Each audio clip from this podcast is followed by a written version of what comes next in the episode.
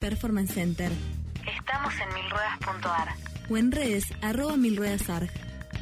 Mil Ruedas te pone en marcha. Estás en Radio 10 Neuquén. 98.5. 98.5. Radio 10. Desde las 7 y hasta las 9. Tercer puente.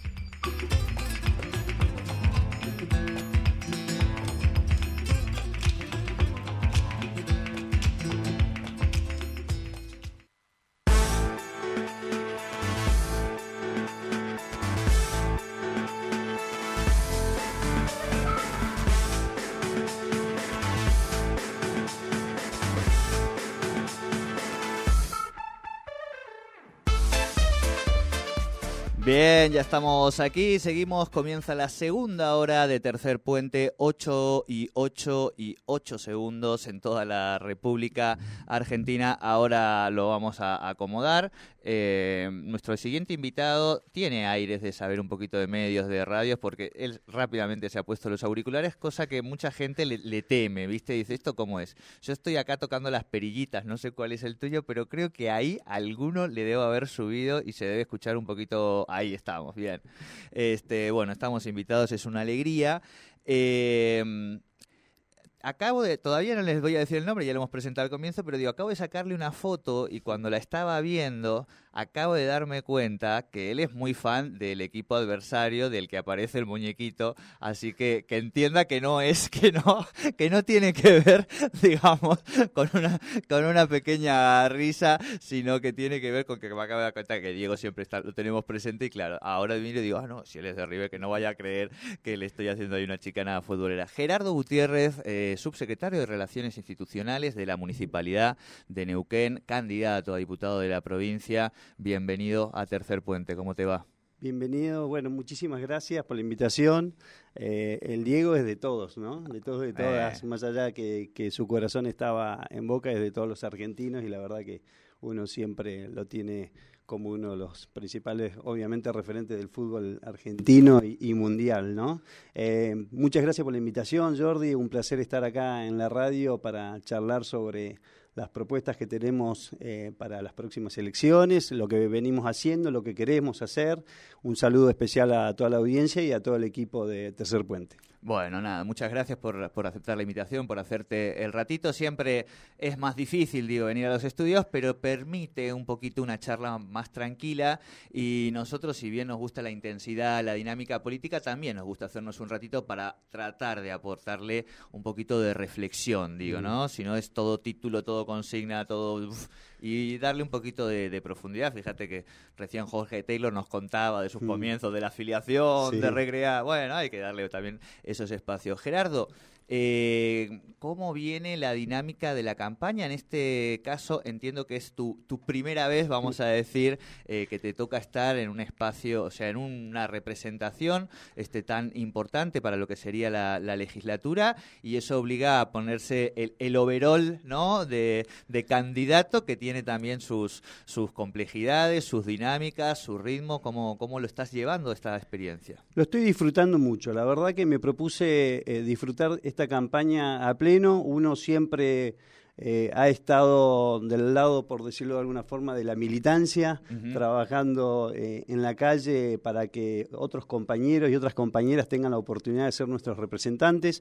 Y la verdad, con mucho orgullo de, y, alegría de, estar eh, siendo uno de los candidatos dentro de la lista de diputados provinciales en esto que es eh, Marcos Coman para gobernadora, Ana Pechen para vicegobernadora. La verdad que con muchísima felicidad, eh, disfrutando cada minuto, disfrutando cada caminata, disfrutando cada momento que estamos compartiendo con, con los vecinos y vecinas de la ciudad y obviamente con todos los eh, neuquinos y neuquinas de la provincia.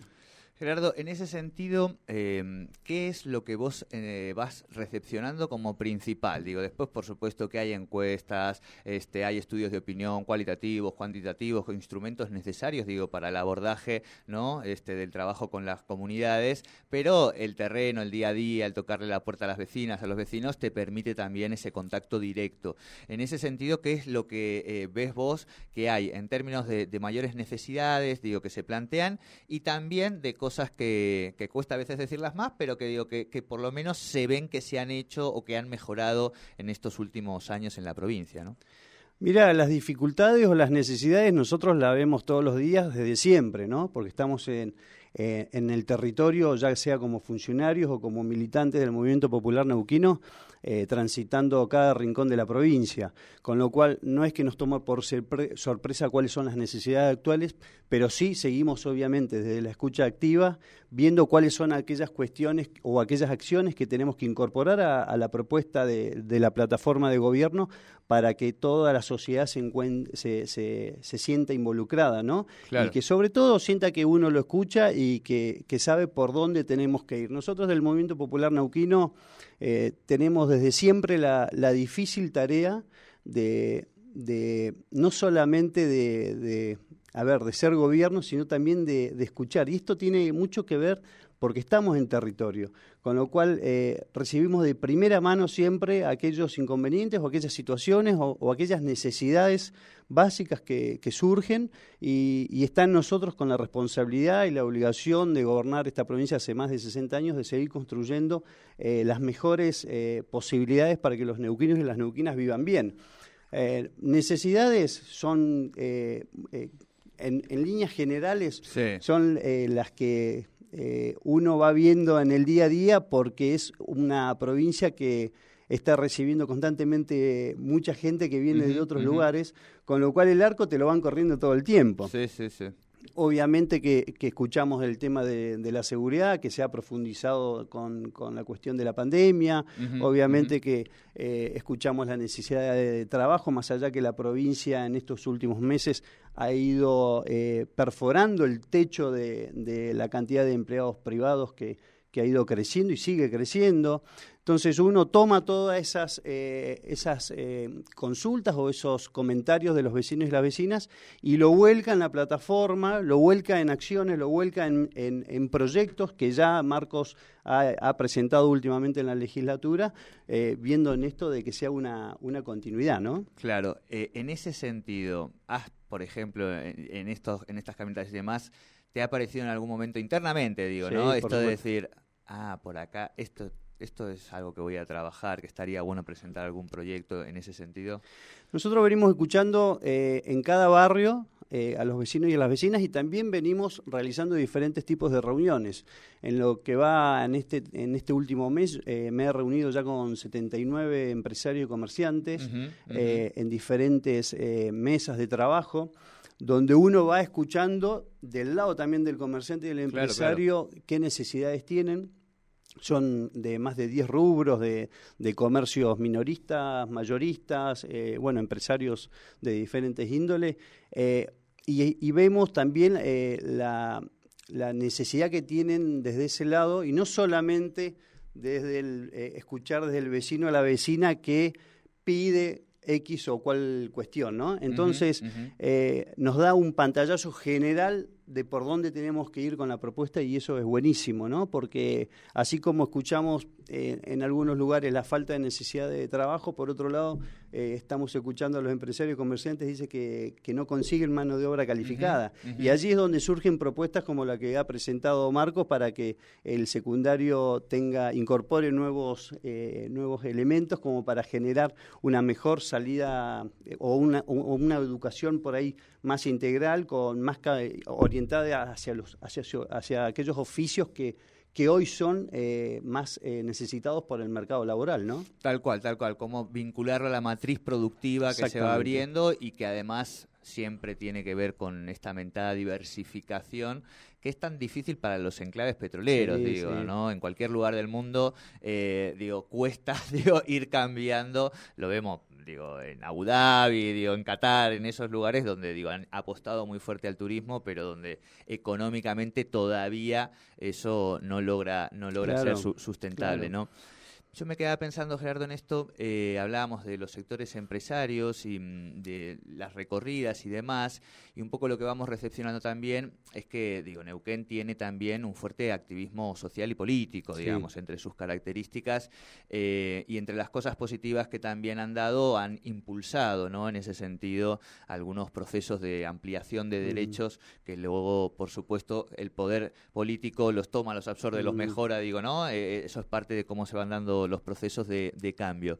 Y aquí tenemos eh, sectores que están muy consolidados en mm. términos de representación social, pienso en los sindicatos estatales, ¿no? Mm. Como ATEN, como ATE, eh, por supuesto, petroleros, digo, uno de los sindicatos más importantes, tenemos cooperativas como el CALF, que es de la más importante eh, eléctrica mm. este, a nivel latinoamericano, ¿no? Pero eh, vemos que hay algunos indicadores vinculados a la pobreza que son todavía este, preocupantes, que además, como siempre, uno dice, bueno, esta vaca muerta que parece que se resuelve todo, uno lo tira ahí, se, mágicamente se resuelve. Está esto que vos decís, los procesos de, de migración, pero donde seguramente la inquietud es que esos sectores, los más postergados, son quizá también quienes tienen menos capacidad de poner sus demandas en agenda. Eh, ¿Cómo ves eh, que se tiene que trabajar hacia adelante en, en, una administración que todo parece indicar que va a administrar crecimiento con estos sectores que, insisto, como vos decías, se corre el arco, pero al mismo tiempo son quienes tienen menos capacidad muchas veces de poder mm. decir, che, acá estamos, acá nos pasan estas cosas, ¿no? Mira, la pobreza está directamente ligada con la inflación. Y la inflación es un, mal común de los argentinos, eh, responsabilidad principalmente de los gobiernos nacionales hace ya 70 años, más de 70 años. Nosotros ante este panorama y, y la independencia y la autonomía y la soberanía que tiene la provincia, trabajamos en el día a día para generar más oportunidades de obviamente de trabajo, pero principalmente eh, el hincapié que estamos haciendo en la propuesta es eh, darle más herramientas a, los chicos y a las chicas en cuanto a la educación, ¿no? Eh, generarle oportunidades y, que tengan la, la, garantía de poder estudiar, porque esa es la base para poder luego tener la posibilidad de trabajar. Igualdad de oportunidades. Exactamente, igualdad de oportunidades, generando becas para que aquellos chicos que, y chicas que realmente estén ante una situación compleja económica que no puedan continuar con el estudio, nosotros estemos presentes para generar esa oportunidad y acompañarlos en el proceso educativo para que luego también tengan una oportunidad de una carrera, sea terciaria o, universitaria, pero principalmente orientado hacia los oficios que, que están necesitando justamente lo que vos decías, vaca muerta. Hoy, vaca muerta, eh, más allá de la, del proyecto de ley que, presentó también eh, Marcos, de la posibilidad que, que las empresas tengan un 70% de, de los empleados de las empresas petroleras sean neuquinos, uno tiene que también ser consciente y que tiene que generar esa oferta eh, esa oferta laboral y esa demanda por otro lado. Entonces, nosotros tenemos que asegurarnos o garantizar a nuestras juventudes que tengan la oportunidad de estudiar y que luego puedan capacitarse para eh, unirlos con la necesidad que tienen todas estas empresas relacionadas con el petróleo, ¿no? con vaca muerta. Bien, bien, bien. Estamos dialogando con Gerardo Gutiérrez, candidato a diputado por el Movimiento Popular Neuquino, eh, 8 y 20 de la mañana. Y mm, vamos dialogando de los distintos temas. Por supuesto que nos pueden mandar sus inquietudes, preguntas y mensajes para el candidato a nuestras vías de comunicación, Tercer Puente OK, en todas las redes. Y otro de los temas de los que hablamos también mucho aquí eh, tiene que ver con la cuestión del ambiente, digamos, ¿no? Pues decíamos, los enclaves petroleros generan en todo el mundo eh, determinadas, este, determinados desafíos, ¿no? En, términos sociales y en muchos casos en términos eh, ambientales. Como, y, además esto lo ligo a algo que que creo que siempre ha sido un valor positivo que ha tenido el movimiento popular neuquino, que es la capacidad de interpretar las demandas de la ciudadanía y poder traccionarlas y transformarlas, ¿no? En muchos casos en políticas públicas. Que eso creo que es uno de los elementos que le permite, digo, mantenerse en el poder durante, durante tantos años. Pero sí, hay ciertas preocupaciones en las juventudes que vienen mm. además con ya con un por suerte no con una mirada y una sensibilidad en torno a este tema otros temas como puede ser este los animales y demás pero sí el ambiente me parece que también, frente a un desarrollo masivo de vaca muerta como se prevé, va a traer también otros desafíos. Mm. Sí, es, es, un tema que lo tenemos en agenda. Eh, desde mm, que Jorge Zapag emprendió este proyecto y después con la continuación de Omar Gutiérrez eh, en el gobierno y ahora con Marcos Korman, es uno de los temas principales que, tenemos eh, para abordar. Obviamente que eh, Vaca Muerta es el motor energético del país, pero no por eso dejamos de ver la importancia de las energías limpias, ¿no? Y estamos trabajando en este en esta segunda gestión de, Omar como gobernador, eh, se ha profundizado esta mirada, estamos a punto de, inaugurarse el, el, mm, parque eólico El Alamito, se generó el parque eólico en Bajada Colorada, eh, se está también en el transcurso de este año, eh, se va a inaugurar la, represa hidroeléctrica eh, Nahueve. Eh, hay políticas que apuntan y sumado a aquellas campañas de concientización del cuidado del ambiente, ¿no? Es un tema por demás sensible y por demás importante para nosotros porque el cambio climático es, es eh, sumamente importante a nivel mundial, ¿no? Eh, vemos cómo, cómo constantemente se va afectando en ese sentido y está nuestra responsabilidad y obligación por las generaciones que vienen, por estos jóvenes que nosotros decimos que son el futuro, pero en realidad son el presente, porque son ellos mismos que eh, claro, claro, claro. Son ellos mismos los que nos plantean también eh, esta situación y ellos mismos involucrados en la temática o en la política, en la actualidad de la política, también eh, realizan y, abordan esto, este tema del cambio climático y del ambiente y proponen ideas. Y es, es buenísimo porque en el intercambio van surgiendo nuevas, nuevas acciones para llevar adelante, ¿no? Claro, claro.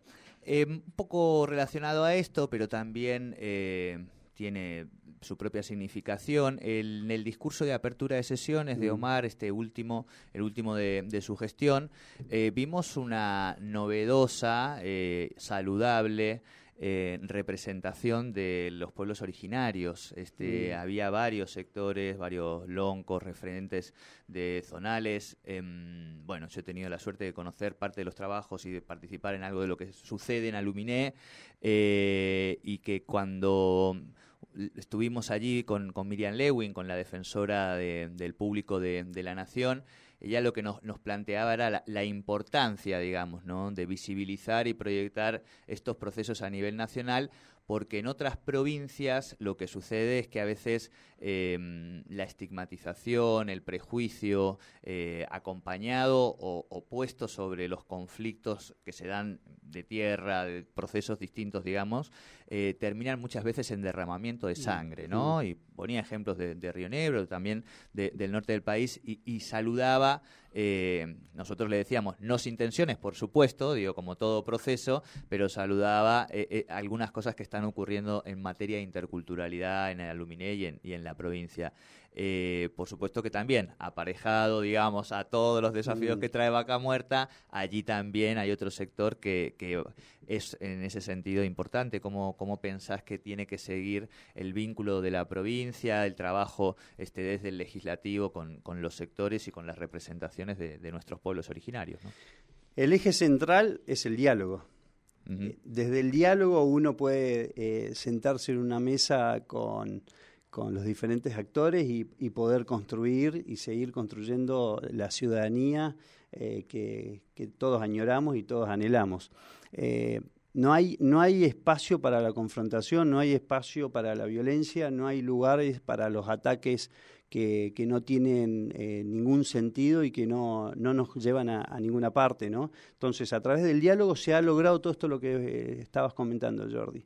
Eh, es buenísimo todo lo que se, ha hecho en Aluminé, es buenísimo todo lo que se ha avanzado en, en, la, en Pulmarí, es la primera vez que, que un... Daniel Salazar. Daniel Salazar, un integrante de, la comunidad, tiene está al frente de... De la interestadual. exactamente, exactamente sí, corporación. la Corporación, Pulmarí.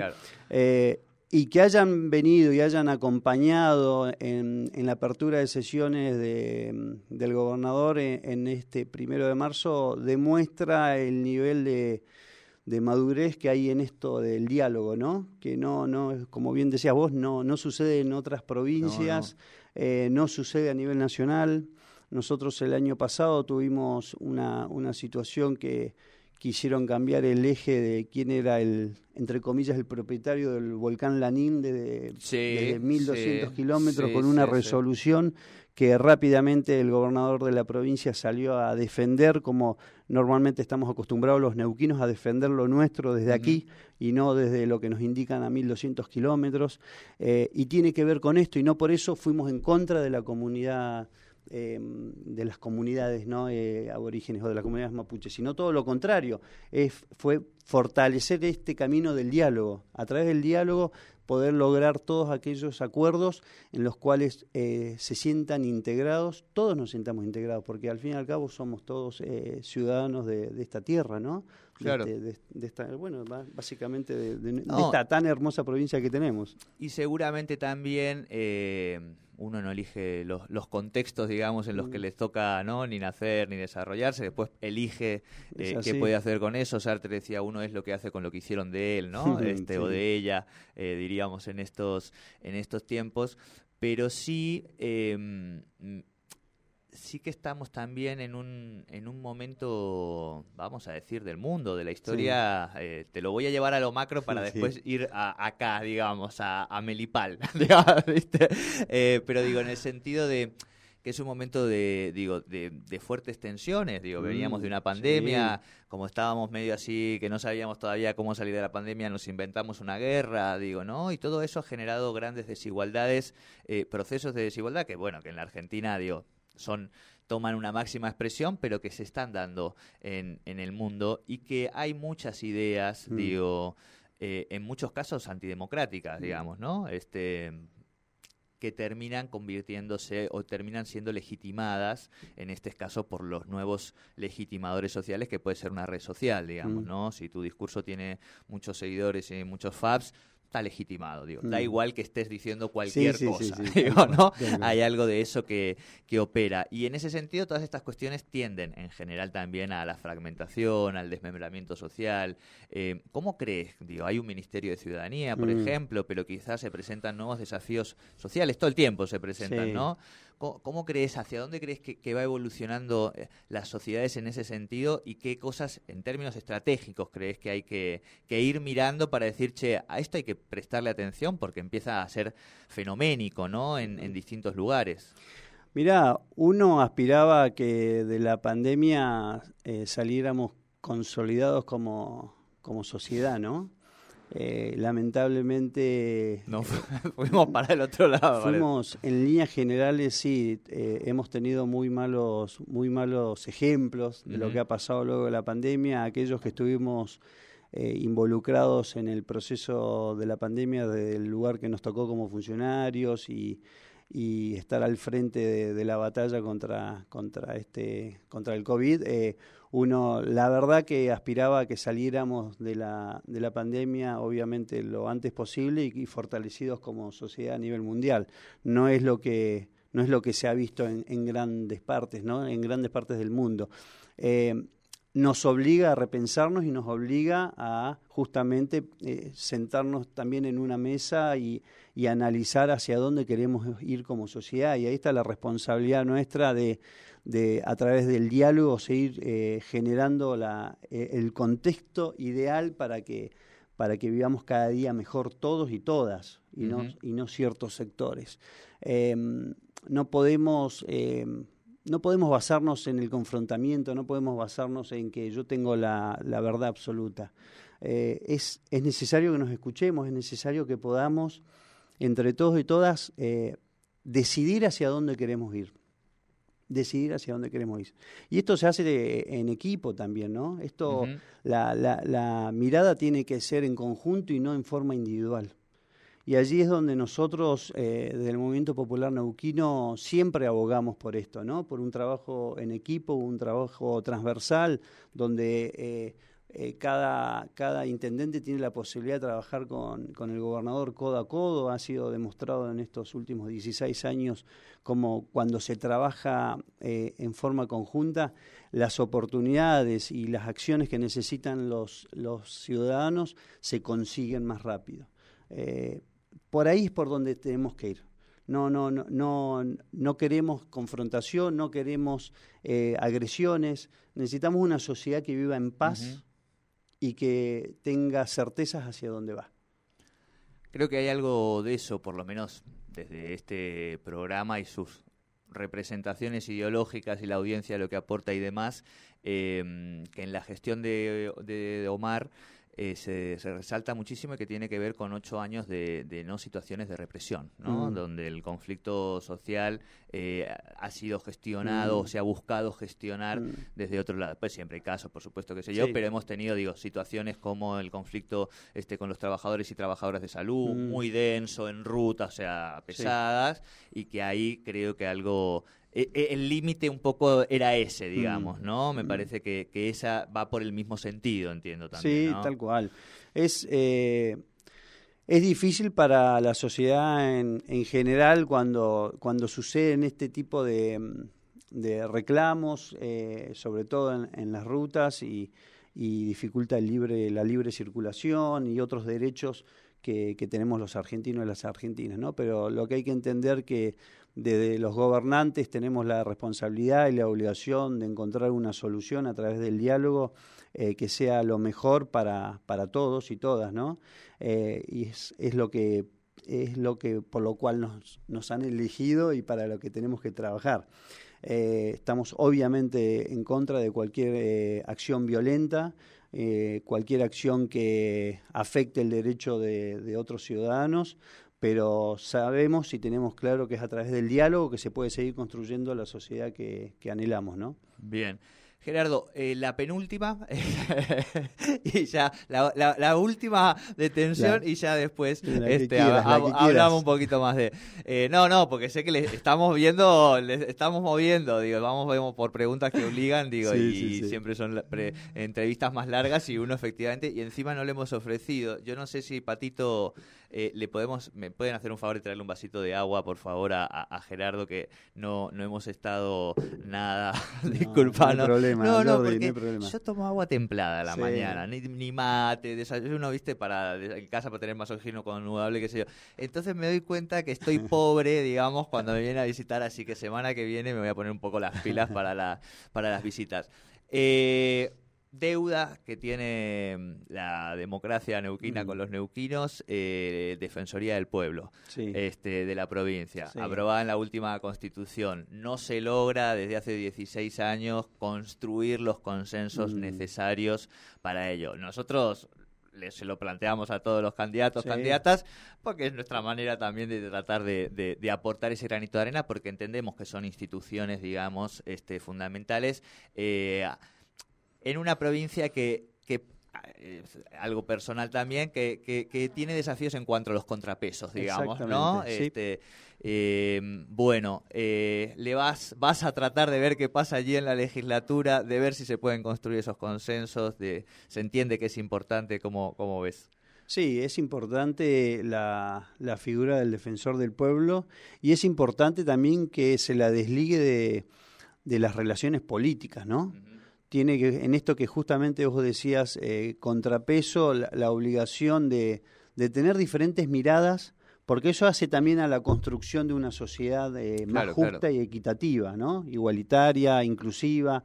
eh, y esa mirada de allí donde eh, la parte política cree que está llegando pero no llega. Eh, es importante y, y fundamental esa mirada, con lo cual seguramente a partir del 10 de diciembre cuando sumamos eh, con Marcos como gobernador, Ana vicegobernadora y nosotros desde la Cámara eh, trabajaremos eh, en, en el, a través del diálogo con las otras fuerzas políticas que también van a estar eh, incluidas dentro de la honorable legislatura para que se concrete la designación del defensor del pueblo de la provincia. Es fundamental, es un Bien. eje importante. Bien, Gerardo. Eh, bebe agua, ahora sí. Vamos a hablar un poco de Gracias, fútbol, gracias. de las cosas que también este, nos entretienen, que hace a, a la cultura y el deporte, que también, por supuesto, son políticas de Estado. Eh, es una alegría ver las canchitas de, de césped sintético allí donde, donde va uno y cuando es en invierno la- las postales son muy Mm. lindas, ¿no? Eh, hay incluso una de las canchas creo que es la de Pegüeña, si no me equivoco, que, que la sumaron a un documental de 12 canchas de fútbol, o sea, de las canchas de fútbol más inhóspitas ¿no? que hay por, Mm. el, por el mundo, hay en Islas Feroe, pero sumaron creo que era una de, de Villa Pegüeña, no recuerdo. Eh, Sí, ahora hay una en Ruca Choroy. en Ruca, También. exacto, también. No, no, aparte en esos lugares que digo, que insisto, ver la canchita de fútbol con ese paisaje para uno que le encanta el fútbol Sí. es, es hermoso y para además la significación que tiene en este Sí. país, digo, que no es solamente un deporte, es un bien cultural y que además, digo, entiende que con un objeto que no es muy caro hay 22 pibes y pibas que, que pueden, digo, ¿no? Divertirse toda una tarde, digo, ¿no? Competir, pelearse, disfrutar, soñar. En definitiva, porque encima tenemos los mejores superhéroes eh, en, en Mm. el planeta del fútbol. Eh, ¿Cómo ves a River con este ca- con este cambio este en la conducción, con un nuevo cambio de etapa que se abre en el en River eh, y por supuesto que valen todas las metáforas de la política que queramos? ¿eh? Bueno, pero vamos a hablar de River solamente o de Boca Ah, también. No, yo eh, podemos hablar O de del fútbol en general. Sí, fútbol en general. Para nosotros es bien cultural. sí, sí. River viene de, de un proceso eh, el más eh, exitoso de toda su historia, ¿no? Con, con Gallardo, luego de más de ocho años. Entonces, De Michelis tiene una tarea Titánica, titánica. Eh, Cultural, se- digo. Cultural. Los argentinos somos, más allá de River, Boca, el, el- el humor que le podemos poner, somos, somos muy fanáticos. Bien. ¿no? en todos los ambientes que, que- que nos desempeñamos. Y eh, verlo a De Michelis, que, que volvió de su vida en Europa y querer implementar eh, un, un sistema muy relacionado a cómo se juega tácticamente allá en el viejo continente y de cómo veníamos eh, después de ocho años eh, y más de, de Marcelo Gallardo, es difícil para, para el pueblo millonario, ¿no? Pero la verdad que eh, seguimos demostrando el amor que tenemos por esta camiseta con un estadio que tiene ya más de 80.000 butacas, eh, cada domingo se llena. Eh, no para de batir récord River, anoche estuvo en Santiago del Estero jugando la Copa Argentina, también a cancha llena, o sea, es evidente que, que la camiseta es lo que está generando el, el que trascienda cualquier entrenador que se siente hoy en el banco de suplentes, ¿no? Y, y, y engancho esto también con lo que vos comentabas, Jordi, de las canchas de fútbol. Son más de 200 canchas de césped sintético entre fútbol, hockey que hay Sí. en la provincia. Allí donde en su momento nos decían que estábamos haciendo canchitas, nosotros estábamos convencidos que estábamos generando espacios de encuentro, espacios de, de que los chicos y las chicas y los jóvenes eh, pudieran hacer actividad física, espacio donde pudiésemos promover la vida saludable, lejos de los consumos problemáticos. Y el tiempo nos ha dado la razón en este sentido. Uno pasa, eh, uno que está en la función pública de- del municipio de Neuquén y recorre todos los días la ciudad, ve que a toda hora hay chicos y chicas ocupando estos espacios deportivos. Sí. Y en aquellos clubes donde eh, antes iban 300, 400 jóvenes, hoy hay 1000, 1500 que están haciendo la actividad deportiva. Entonces, es, eh, es una satisfacción eh, que esta mirada de la revolución deportiva que tuvo Omar allí cuando comenzaba su gestión haya dado este resultado y nos dé impulso como está haciendo ahora Mariano eh, Gaido acá en la ciudad, que también está construyendo canchas, ¿no? Sí, sí, son, sí. son espacios evidentemente muy necesarios en cada rincón de, de la provincia. Tal cual. Eh, yo te iba a cerrar con esto, pero lo tengo que hilar, digamos, con, con mi último libro, porque una parte de, de su recaudación va para la Unión de Clubes de Barrio, que son los- la organización que trabaja con las escuelitas Sí. comunitarias y demás. Eh, hay allí un desafío también para la legislatura que viene Mm. en términos de cómo acompañar a aquellas que ni siquiera tienen personería, porque digo, Sí. están en, en el barrio más humilde y es difícil, digamos. Así que te- ahora te vamos a obsequiar con un libro, eh, pero digamos, léalo con la mirada del fútbol comunitario, que allí también hay un desafío legislativo. Uno de los proyectos que, Sí. que vengo trabajando con, eh, que agradezco al Sí. Ministerio de Deporte es eh, la ley de deporte, ¿no? La ley de la actividad física y deporte, porque ahí hay una una división de lo que es eh, actividad física y deporte, ¿no? Es eh, esta ley del deporte que hoy existe, que ya está obsoleta, eh, hay que ayornarla, hay que modernizarla. La venimos trabajando ya hace aproximadamente tres meses eh, y es una ley que justamente apunta a esto, ¿no? A tener en cuenta cada segmento de, los sectores de la sociedad que realizan actividades físicas y o deporte, ¿no? Eh, es, el deporte es una actividad física, ¿no? Eh, la, sobre todo eh, con la mirada que tenemos del movimiento popular neuquino que es lo comunitario. Es, para nosotros es fundamental esa mirada y esa incorporación dentro de este proyecto de ley de, trabajarlo y abordarlo. Bueno, Así que te transmite esa tranquilidad que estamos, ya estamos trabajando y ya, eso. Y ya sacamos algo de del esquema de leyes también. Gerardo mm. Gutiérrez, muchísimas gracias por esta primera visita a Tercer Puente y esperamos, por supuesto, poder recibirte en este proceso legislativo y cuando ya seas diputado para hablar también de estos temas. Jordi, muchísimas gracias por la invitación, muy a gusto en la entrevista y obviamente a disposición para lo que necesites. Perfecto, muchísimas gracias. Nosotros hacemos una pausa y nos queda Fernando Spoliansky con Economía, que Quédense que nos queda todavía mucho programa.